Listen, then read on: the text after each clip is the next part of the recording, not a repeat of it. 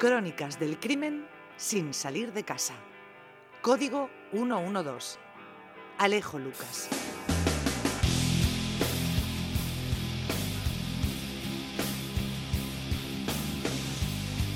Bueno, pues aquí estamos como cada semana con la crónica de tribunales, sucesos, acontecimientos que desde el Código 112 que nos trae nuestro experto en la materia, Alejo Lucas, pues nos lleva a estos lugares casi paraíso de, del suceso, porque hoy vamos a ir a, una sala de fiestas, ¿no?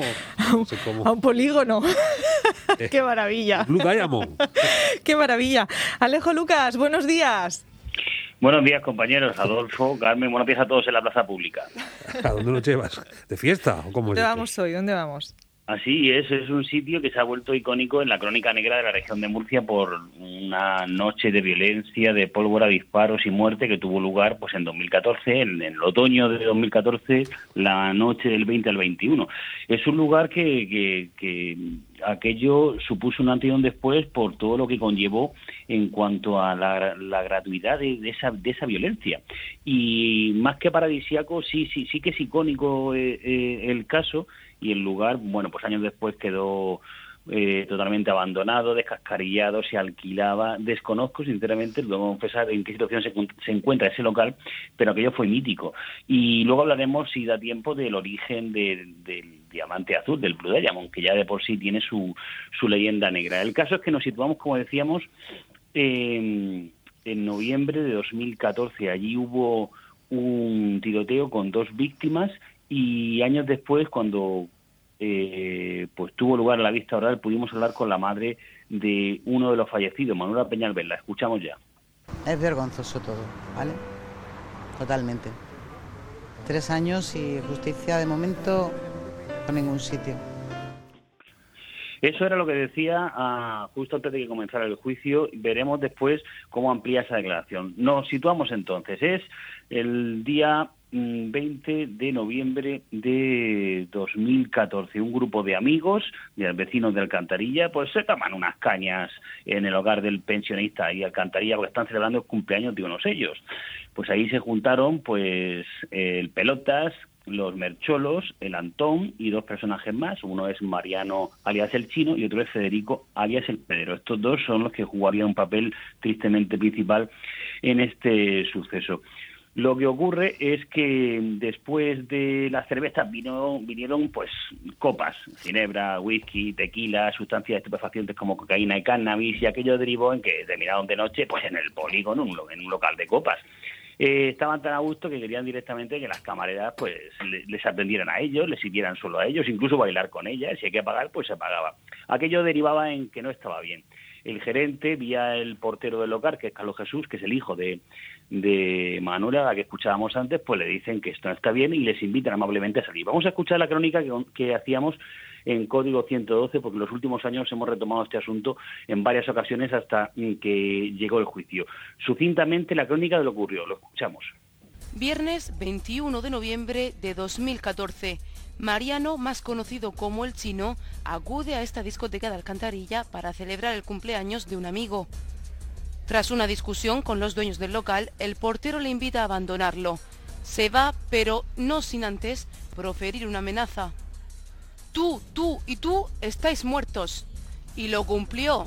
Apenas 20 minutos después, el chino volvió al local. Esta vez con una pistola que descargó contra el portero y un cliente que llegaba para tomarse unas copas después de un duro día de trabajo. Lo que ocurrió es que, tal y como narraban en esa crónica, de aquella noche fatídica de ese viernes, el chino, después de sentirse ofendido y de estar bajo la sustancia de estupefacientes y de alcohol, pues se fue, junto con el grupo de los que hayan sido invitados a marcharse del Blue Diamond, pero él volvió, volvió con un revólver y se lió a tiros en la misma puerta del local. Allí eh, disparó hasta en cinco ocasiones contra Carlos Jesús, que es el portero que le había echado y al que había amenazado previamente.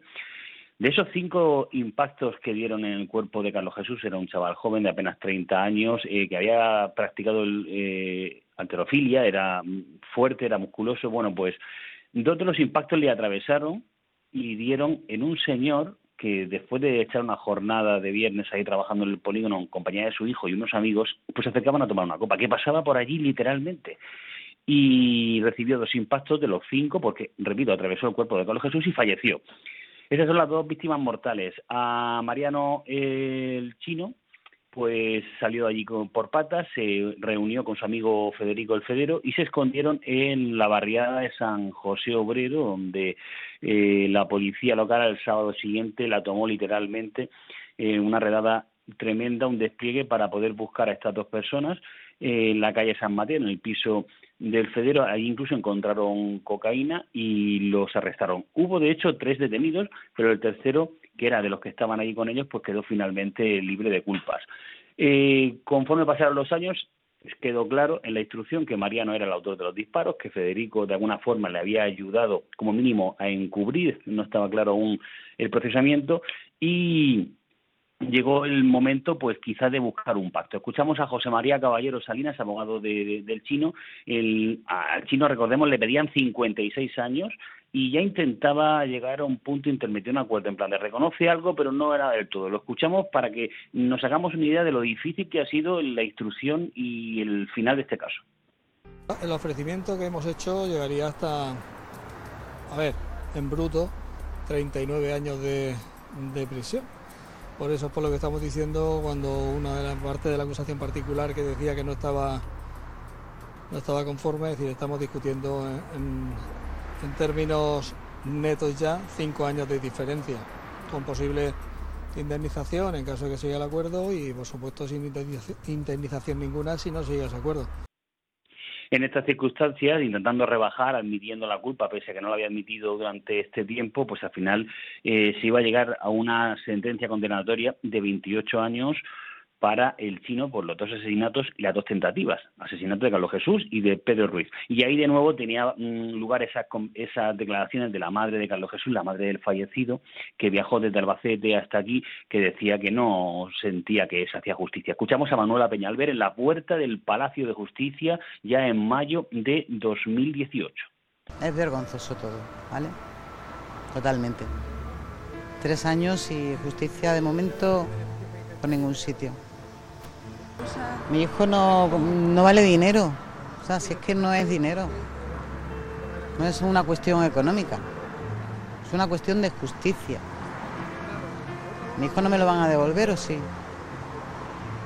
Pues entonces pues eso, que a su hijo no se lo devuelve nadie, así que poca justicia entiende esta señora con, mucho, con mucha razón y mucho sentimiento lo que iba a pasar. Mientras llegaba este juicio, por cierto, al Federo lo juzgaban por la droga que se le encontró en la casa y también por otra causa, la macrocausa de los pijetes, clan familiar al que pertenece. El caso es que llegamos en mayo de 2018 al juicio por el Club de Estas son las pocas palabras que dijeron los acusados en la sala de vista reconociendo los hechos juntos y esposados ante el tribunal. Lo han hecho para reconocer los hechos y admitir su culpa. Mariano, el autor de los disparos, ha pedido perdón a las familias e incluso ha justificado por qué lo hizo. Federico ha explicado que aquella noche recogió a su amigo, pero no sabía la gravedad de los hechos. ¿Es cierto que se fueron a la vivienda que usted tenía en la calle San Mateo de Alcantarilla? Sí y poco más se le pudo extraer de la sala de vista porque estaba ya todo muy acordado. Muy acordado hasta el punto de que, como decíamos, las penas se venían pactando desde meses antes, porque las palabras que escuchábamos antes del letrado Caballero Salinas son de meses antes, cuando hubo una vista preliminar. En cualquier caso, las familias de los fallecidos, recordemos que a los Jesús y Pedro Ruiz también presentaron sus abogados. Escuchamos al final un balance de todas las partes, escuchamos a los letrados Pablo Martínez, representante del Federo, el otro acusado, a Juan Francisco Rosa, abogado de la familia de Pedro Ruiz, y a Felipe Holgado, abogado de la familia de Carlos Jesús. Es un juicio que es complicado porque además hay dos fallecidos y un dolor de las víctimas muy importante, de las familias, y por tanto la defensa principal de Mariano ha decidido reconocer los hechos y eso arrastra un poco las consecuencias del resto de las partes. Pues la familia se encuentra lógicamente pues, pues mal, ¿no? porque ahora estos días pues reviviendo todo lo, todo lo que sucedió en su momento. Entendemos que la sentencia va a ser totalmente condenatoria hacia ellos, en tanto en cuanto en ningún momento han discutido ni han negado los hechos que se están imputando. Yo en este caso me quedo con, dos, dos cosas. En primer lugar, la reacción policial que fue rápida, en menos de 12 horas tomaron el barrio donde sospechaban que estaban los, los, autores, el autor del disparo. Y en segundo lugar, un detalle, y es que todo este pacto también eh, fue buscando que de esa condena de 28 años de, del chino al final de manera efectiva solo cumpliera 20, pero las partes, las familias recurrieron y el Supremo subió el tiempo de permanencia de prisión del chino, así que estará obligado a pasar 25 años en prisión por estos hechos, una noche de violencia, de alcohol y de muerte. Claro, si la cuenta de la vieja sale dos delitos eh, de asesinato, más otros dos de asesinato con tentativa, más la tenencia de, ilícita de armas, 19 años por la muerte y 8 por cada eh, tentativa, pues eh, en fin, suman muchos años. La cuestión es que Adolfo dijo aquello de tú y tú y tú estén muertos. Es que aún podría haber dicho algo así como fue un arrebato, pero es que fue a casa y volvió. Sabía que la tenía hecha, por eso se escondió y la policía tomó en pocas horas al día siguiente el barrio de San José Obrero. Un caso, pues, eso, que durante muchos años hemos estado esperando el final y ese fue. Y el diamante azul, efectivamente, es que fue una joya que fue muy llamativa desde que se encontró, pero tuvo asociada una leyenda negra y aquellas poseedoras o a las familias que las poseían también iban sufriendo maldiciones y desgracias. Bueno, por eso nos vamos a quedar nosotros con el la joya y con las joyas de golfing, ¿no? ¿Te acuerdas de golfing? Hombre, pues claro. Aquella, eso sí que era vender puerta a puerta, eh, tirando de páginas amarillas, otra, otra gran referencia perdida en la España diaria. Me encanta Alejo Lucas porque entra todo y sabe de todo. Mañana no se lo pierdan en 7 Televisión, código 112, eh, una nueva entrega, 112. Mil gracias, Alejo. Un abrazo, compañeros. Todas las cosas que nos interesan están aquí, en 11.300 kilómetros a la redonda. Onda Regional de Murcia, la radio que mucho abarca. Porque con los límites de la región de Murcia tenemos bastante.